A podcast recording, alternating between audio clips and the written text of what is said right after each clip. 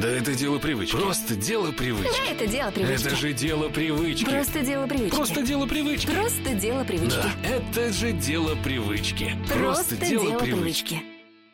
Всем Всем привет! привет! Это подкаст «Дело привычки», где мы, лентяи-прокрастинаторы, Кристина, Денис, внедряем в жизнь разные полезные привычки и потом рассказываем вам, что из этого вышло. Но иногда и не вышло. И сегодняшний эпизод у нас посвящен очень интересной привычке, привычке не ныть. Каждый из нас сталкивается, я уверен, в повседневной жизни с людьми, которые постоянно ноют, жалуются, какая у них тяжелая, несправедливая жизнь. Эти люди дико всех бесят, но иногда, наверное, мы не можем абстрагироваться и посмотреть на себя со стороны и понять, а не являемся ли мы такими людьми для окружающих. Так вот, чтобы такими людьми не быть, мы решили попробовать не жаловаться аж две недели и небольшой тизер. Это было очень-очень тяжело. Грубо говоря, сегодняшний эпизод будет о том, как мы ноем, пытаясь не ныть. Да-да-да, это прям в точку, Крис. Чтобы не пропускать новые эпизоды, обязательно подписывайтесь на подкаст в Яндекс Музыке, Apple Podcast, Spotify, CastBox и любых других приложениях, где вы нас слушаете. А если вы слушаете нас на платформах, где можно оставлять оценки и комментарии, пожалуйста, оставьте свой отзыв. И желательно, чтобы в этом отзыве были слова вроде «классный», «нравится», «смешные ребята», что-то такое. Да-да-да. Но если вам что-то не по душе, то тем более пишите комментарий, потому что мы прислушиваемся ко всей обратной связи и стараемся улучшаться для вас. Начнем мы с нашей любимой рубрики «Теория», где попытаемся разобраться, что же такое жаловаться и почему это вредно. Зажигай, Крис. Давай. Мне было интересно, что такое жаловаться. Вот мы кого-то считаем нытиками, наверняка есть у этого определение. Так вот, на сайте Psychologist приводят слова психолога Роберта Бисвана Динера, который говорит, что жалоба – это способ выразить неудовлетворенность. И склонность ныть прежде всего зависит от умения сохранять контроль над обстоятельствами. Чем человек беспомощнее, тем чаще он жалуется на жизнь. Там выделяют три вида нытья. Я думаю, для нас это важно. Давайте определим, что есть яблоко. Итак, первый пункт – это хроническое нытье. То самое, о котором говорил Денис, э, люди, которые раздражают и заполняют этот мир. В общем, жалобщики этого типа, они видят только проблемы и никогда решения. У них всегда все плохо, независимо от ситуации и ее последствий. О чем я? Мы в дерьме. Мы в дерьме. Второй тип нытиков – это так называемый мотив сброса пара. Они зациклены на себе и собственных переживаниях, в основном, конечно же, негативных. И когда они ноют, по сути, эти люди рассчитывают на внимание собеседников. И поэтому, даже если вы будете давать им какие-то советы и предложения по решению их проблемы, они будут от них отмахиваться, потому что их цель — это ничего не делать, а просто чтобы им сочувствовали. И третий вид жалобщиков, наверное, самый классный и позитивный, как бы это странно не звучало, потому что эти люди, они говорят о конструктивной жалобе, которая направлена на решение проблемы. Houston, we have a problem. Какие вообще проблемы есть у процесса нытья? Вот психологи провели ряд экспериментов и оценивали настроение участников до и после жалобы. То есть были те, кто выслушивал их, и были те, кто ныли. И представляете, в чем прикол, что те, кто выслушивал все вот эти претензии и брюзжания, чувствовали себя потом отвратительно, независимо от того, какая у них была исходная точка настроения. Но самое примечательное, что и те, кто жаловались, они тоже после чувствовали себя не лучше. То есть сказать, что они... Портим жизнь всем. Да, да, и себе лучше не сделали, и Мгм. людям гадость подлили. Внимание, вопрос. Почему те, кто выслушивали нытье, чувствовали себя хуже? Ну, потому что, когда мы слышим нытье, то невольно переживаем за чувства этого человека. Если он испытывает гнев, отчаяние, недовольство.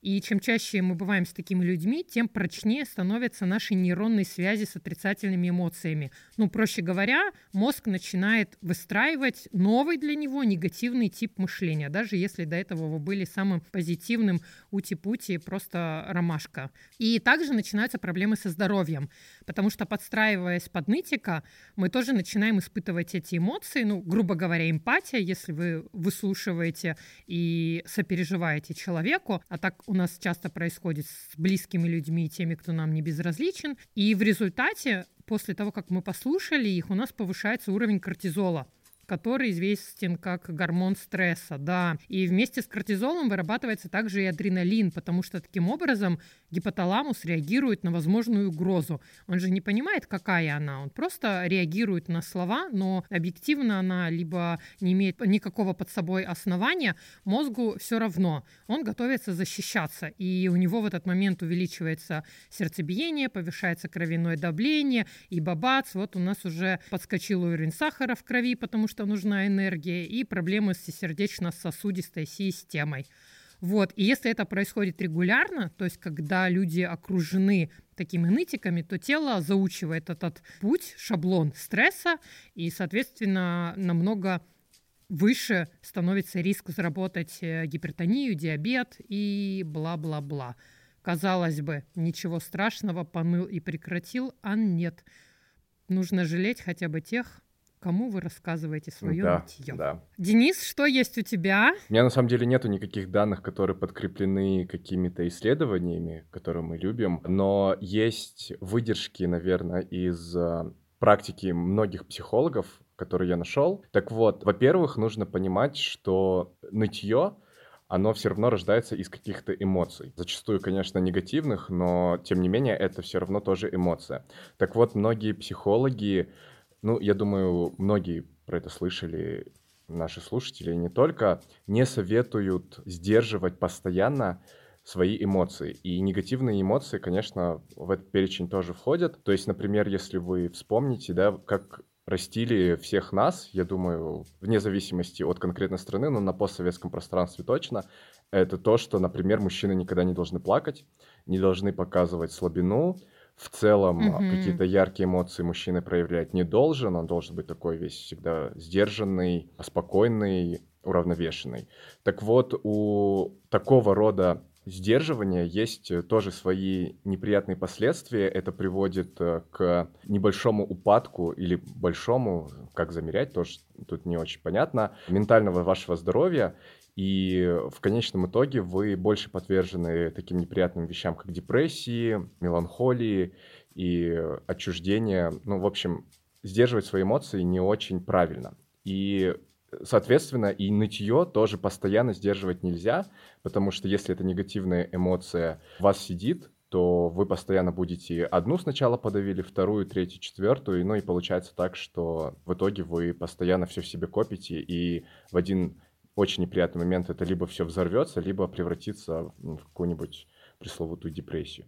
Это из, э, наверное, пунктов за то, чтобы ныть, но тут важно понимать, что ныть нужно не систематически по любому поводу и без, а все-таки, как вот э, Крис уже говорила, более конструктивно, как вот третий тип нытья – когда вы осознаете, что есть какой-то негативный момент в вашей жизни, и вы уже дальше продумываете, как этот момент решить, а не просто так говорить, ой, как все плохо, за что мне это, почему я, а, я такой несчастный, я вообще жертва, мир несправедлив. И второй момент, который я хотел озвучить, это то, что психологи считают, что нытье негативно влияет на восприятие окружением вашей личности. То есть, если вы, как человек, постоянно подвержены тому, что вы ноете, пусть даже у вас есть какой-то повод, но этих поводов на самом деле у каждого человека каждый день по несколько десятков, я думаю. Мне не нравится эта экспедиция.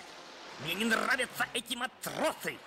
И вообще, мне вообще ничего не нравится. Так вот, если вы постоянно ноете, человеческий мозг воспринимает негатив в первую очередь и на нем заостряет внимание. Я думаю, вы все прекрасно это понимаете. Плохое запоминается хорошо, хорошее запоминается, но не так прекрасно, как запоминается что-то негативное. И ваше окружение с большей долей вероятности запомнит э, то, что вы постоянно говорите про какой-то негатив, и у них, естественно, сложится впечатление, что вы весь такой негативный, нехороший, а я думаю, всем понятно, что общаться с негативными людьми, которые постоянно на все жалуются, никому не хочется.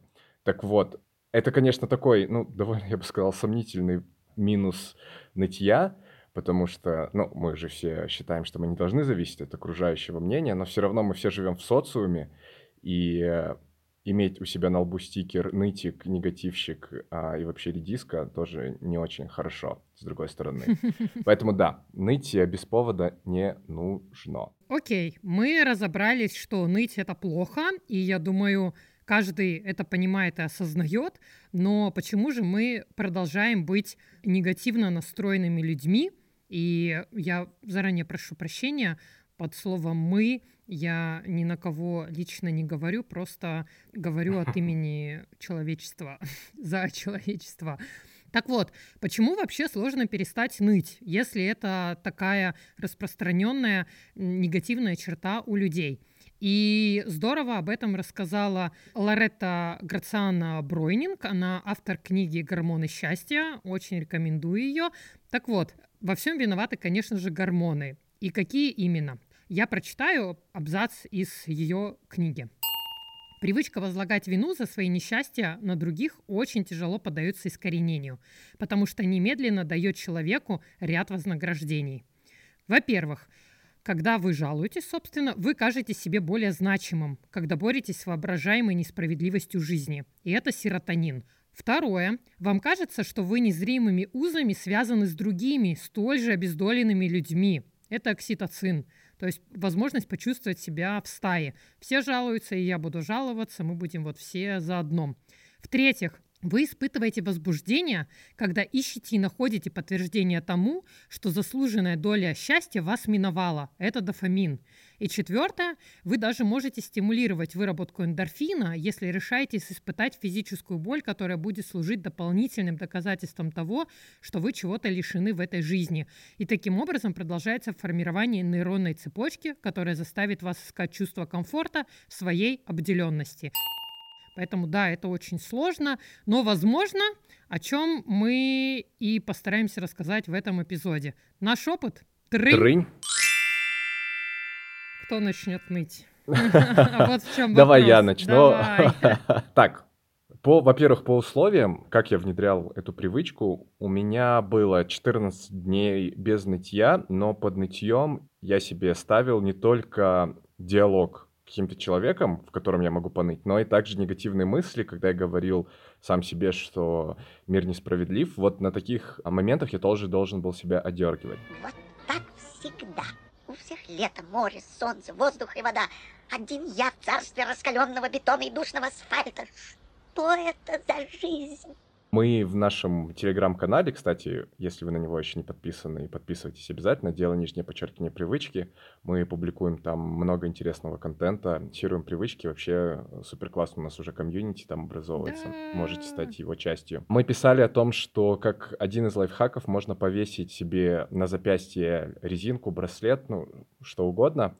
И когда вы ловите себя на мысли о том, что вы заныли, перевесить его на другую руку. И так вот туда-сюда перевешивать этот браслет, а в каждый момент нытья. Я так сам не делал, потому что я такой опрометчивый, думал, да, я себя быстро поймаю на мысли, что я ною, и что это, это расплюнуть вообще как два пальца об асфальт.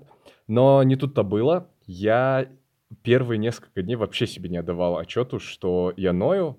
Конечно, были моменты, когда я там в голове прокручивал, что вот, блин, ну, какой-то прям совсем большой инцидент, например, случался, и да, я себе говорил, что я ною, и я себя на этом ловил, но бывали моменты, когда я, например, перехожу дорогу, и водитель меня не пропускает, и я думаю, ох, вот козел, ну, что ты, почему ты не соблюдаешь правила дорожного движения, да, а если бы ты меня сбил? Зеленый иди, красный стой! Что ж такое? Были же люди, как люди, и вдруг все сразу стали кретины. Парадокс. И вот на таких моментах я себя, к сожалению, не ловил, но очень хорошо, что где-то на третий либо четвертый день я себя поймал на мысли, что я себя не ловлю на мысли, когда я ною. И потом я начал ловить себя просто, ушел совершенно в другую область и начал ловить себя на любой вообще мысли, даже которые нытьем как таковым не являлось. Что-то вроде вот резко там встал, и чуть-чуть, например, там, я не знаю, колено заболело. Я такой, ой, вот, блин, опять я ною. А хотя никакого нытья по факту и не было, ну просто, видимо, я настолько перестраховался, что любое негативное событие или даже ну, заболело колено негативным, сложно назвать, но тем не менее. Я себя на таких вот моментах ловил. И где-то только по истечении недели я пришел к золотой середине, когда я понимал, когда я по факту ною, а, а когда нет.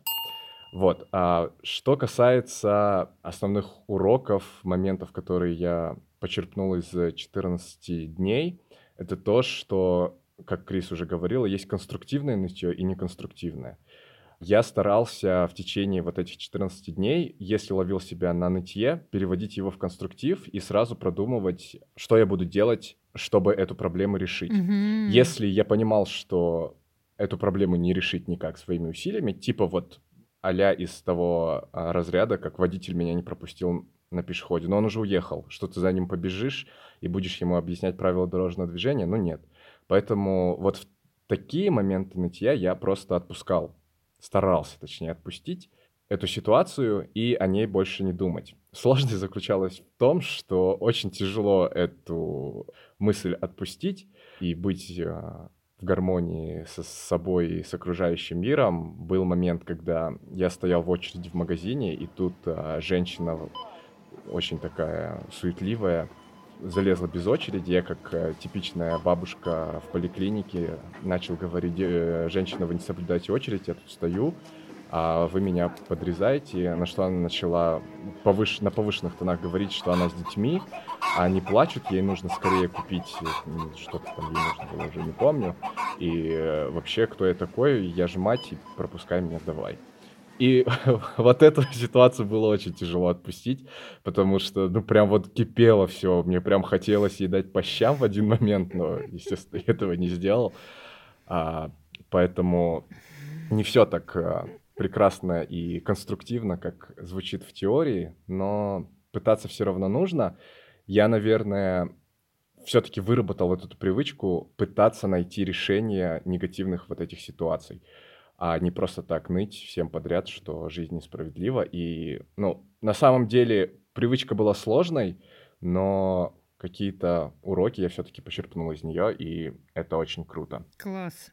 Вот, это что касается моего опыта, на самом деле немного, ну и все, что было, я вам рассказал. Крис, поделишься своим? А, да, добавить хочу. В процессе, пока ты, Денис, рассказывал про свой опыт, я представляла тебя как героя какой-то игры, у которого над головой счетчик моментов, когда он жалуется. Тынь, тынь, тынь, тынь.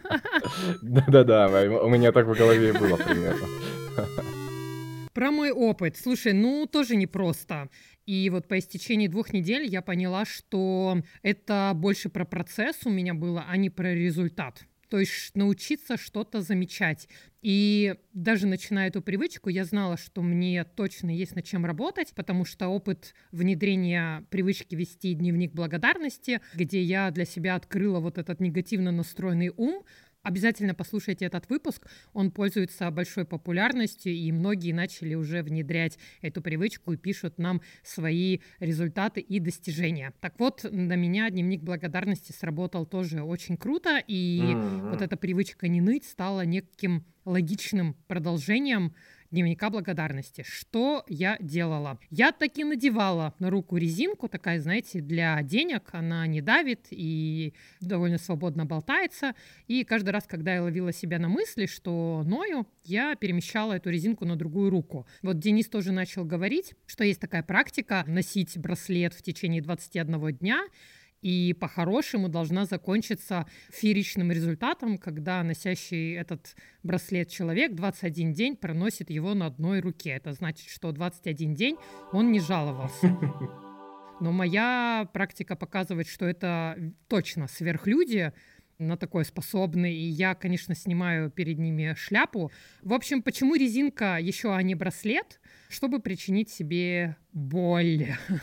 Ужас. Принцип э, воспитания мышек и проведения над ними экспериментов. Когда их ударяют током, мышь запоминает и, например, не идет туда, где ее ударяли током. То же самое можно проделать с мозгом, когда я ловлю себя на мысли, я оттягиваю эту резинку, и она, собственно, с болью ударяет мне по запястью, довольно нежная часть тела человеческого. И в этот момент в мозге коротит проводка, он такой, ай, То есть после того, как вот я сейчас об этом подумал, происходят неприятные для меня ощущения. Значит, так делать нельзя. И по-хорошему, через большое количество повторений мозг переучивается и меняются те самые нейронные связи, когда он начинает избегать получения боли и, соответственно, переставать э, мыслить негативно. Вот, поэтому я носила тонкую резинку, причиняла себе боль и пыталась избавиться от привычки ныть. Как это было? У меня бывали дни, когда резинка оставалась на одной руке. И да, не потому, что я не жаловалась, а просто потому, что я не сразу ловила себя на мысли и отстреливала эти моменты. И, наверное, это самое большое для меня открытие этой привычки, что быть осознанным и после того, как появилась какая-то мысль, давать ей, ну, грубо говоря, оценку и какое-то вот осознание, это очень непросто. Но бывали моменты, когда резинка у меня перемещалась с руки на руку просто ну, в течение часа много раз. Например, случилась неприятная ситуация, и я понимаю, что я начинаю ее обсасывать с разных сторон, сама с собой борюсь, в общем, эта резинка туда-сюда, туда-сюда, и никак не успокоится. Где-то к концу второй недели я продвинулась и стала замечать уже в процессе своего нытья не только в мыслях, но и когда вот я с кем-то разговариваю и жалуюсь на ерунду. Вот, например, у меня было совершенно глупое, на мой взгляд, и беспочвенное нытье, когда я жаловалась на плохой цветочный магазин, в который я поехала, 40 минут на это потратила, у меня был свой образ, какой это будет магазин, я приехала, он не соответствовал моему воображению и ожиданиям, я начала ныть, вот, какой плохой магазин, я потратила 40 минут, хотя виновата в этом сама, и проблем ну, больших я не вижу. Ну, ага. потратила время, да, ну, все равно. Не знаю, купила ты там грунт, но что ныть. И я рассказываю об этом подруге. Вот я была в магазине, представляешь, после того, как я продумала вот этот негатив будучи в магазине, я не понимала, что я мыслю негативно. А когда я начала вербализировать это в виде жалобы своей подруги, я такая, упс, я ною. И я такая, блин, да, сори, я, я реально сейчас ныла, и я вот прощу прощения, что тебе пришлось это слушать, потому что это была полная ерунда, и у нее нет никакой конструктивной критики. Это самое настоящее нытье, просто топчик среди uh-huh. нытья. Но были, на мой взгляд, и довольно оправданные жалобы, вот тоже, да, например, я получила анализ крови, и он не сто процентов идеальный. Я сидела, читала, конечно же, в гугле, чем мне все это грозит, я завтра же умру, и я ныла по этому поводу и сетовала, но при этом я перемещала резинку с одного запястья руки на другую,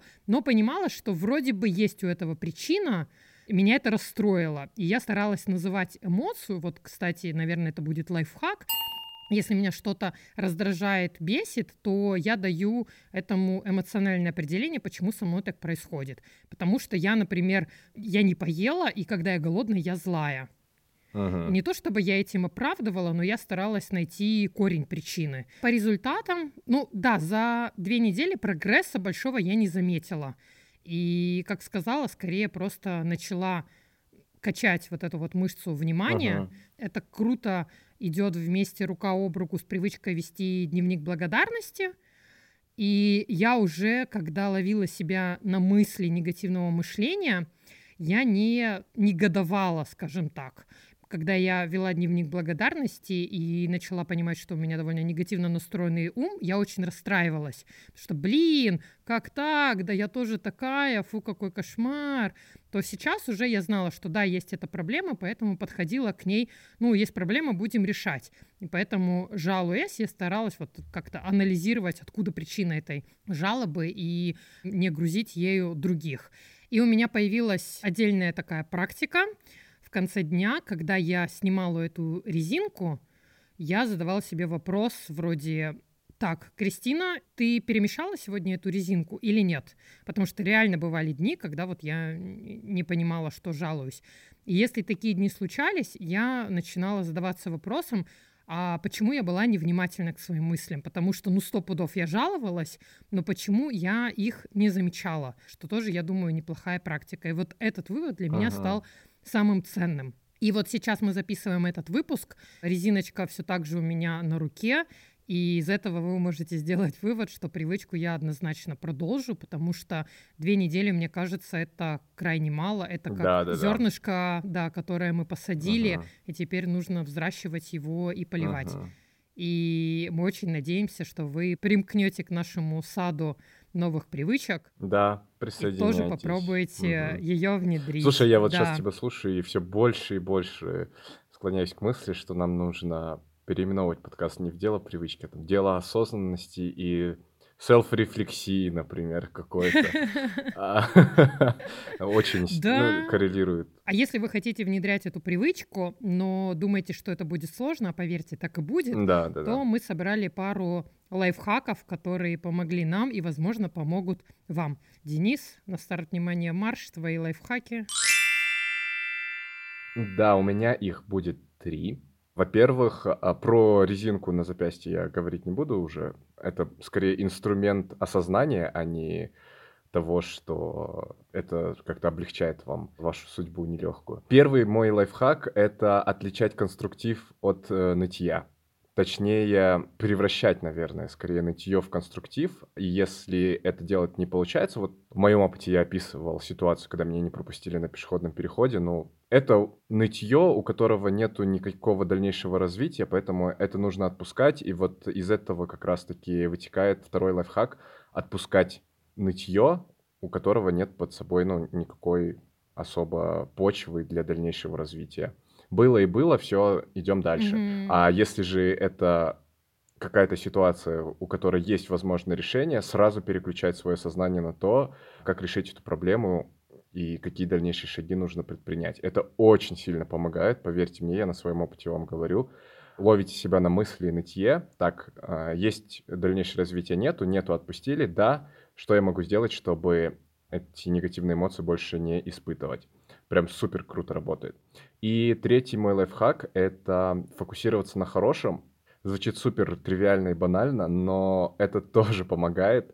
А я уже говорил вот э, в части теории, что наш мозг просто так устроен, что мы на негативе больше заостряем внимание, и он больше врезается в нашу память, чем какие-то хорошие позитивные вещи.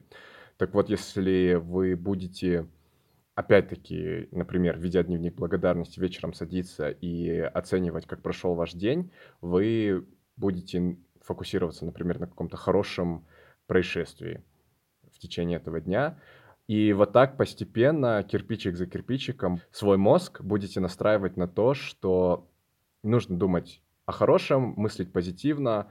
Да, случилось что-то плохое, негативное, а, мне было неприятно, но зато случилась целая куча хороших вещей. Я там очень вкусно поел сегодня, я проснулся рано, успел много дел сделать.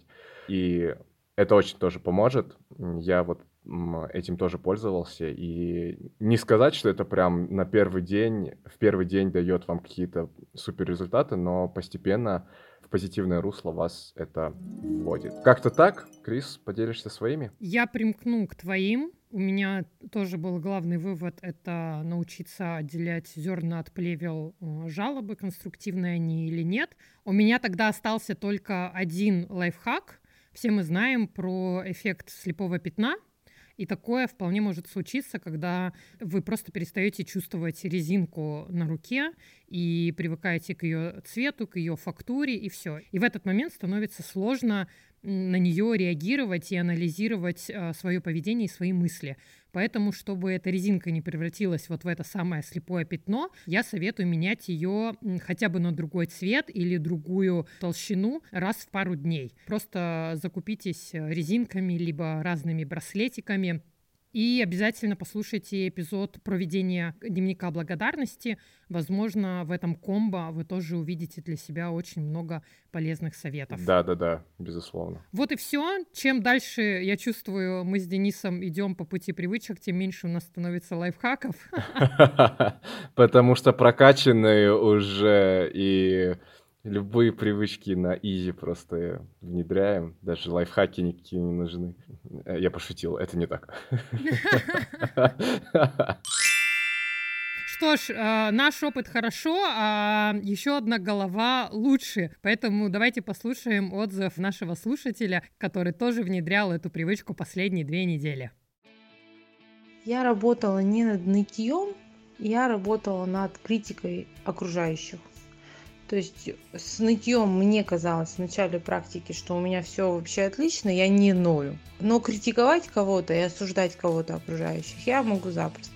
Я решила пользоваться той же схемой, что и с нытьем, и во всем этом я поняла, что самое сложное это осознаться в моменте. У меня это часто происходит за рулем, когда я еду в машине, и какие-то разные ситуации на дороге бывают, и из меня прямо фонтаном льется в адрес окружающего. Самое сложное это себя остановить и вспомнить о том, что происходит вокруг. Что у тебя есть цель этого не делать. Итог я могу сказать такой, что я не знаю, как это работает, но это работает если ты себя ловишь в моменте, то ты становишься хозяином ситуации, и ты можешь остановиться. Вот это для меня было самым прикольным. Я реально могла остановиться, когда я вспоминала, что опа, опа, опа, опа, вот оно, лови. И я себя останавливала. Спасибо, что дослушали этот выпуск до конца. Это был подкаст «Дело привычки». Денис и Кристина, два лентяя-прокрастинатора, все как обычно. И по традиции мы объявляем привычку следующих двух недель, и это барабанная дробь. Привычка здорового сна. Да, тоже на самом деле не такая прям супер однозначно легкая привычка. Такая мы с Кристиной обсуждали, когда пришли к выводу, что это привычка-конструктор. Она не состоит там из одного какого-то действия, типа проветрить комнату перед сном. Там, наверное, целый комплекс вещей, которые нужно будет сделать. Мы обязательно об этом всем расскажем в нашем телеграм-канале. И, естественно, когда выйдет сам выпуск, со всеми вами этим поделимся. Да, будем 14 дней пытаться спать как сурки. Если вы хотите участвовать в этой привычке, то заходите в наш телеграм-канал, дело нижнее подчеркивание привычки, найдите там пост-анонс, в котором мы рассказываем про привычку здорового сна, и пишите в комментариях «Я в деле» и тогда ваш отзыв может быть в нашем следующем выпуске. Если вам понравился этот эпизод, то, пожалуйста, расскажите о нем своим друзьям любыми доступными вам способами. В сторис, устно, написать сообщение. Мы очень-очень рады нашим новым классным слушателям. А вы именно такие. И это были лентяи-прокрастинаторы Кристина и Денис. Большое спасибо, что вы с нами и слушаете нас до конца. Услышимся с вами ровно через две недели. А пока мы идем спать. Всем пока. Всем пока.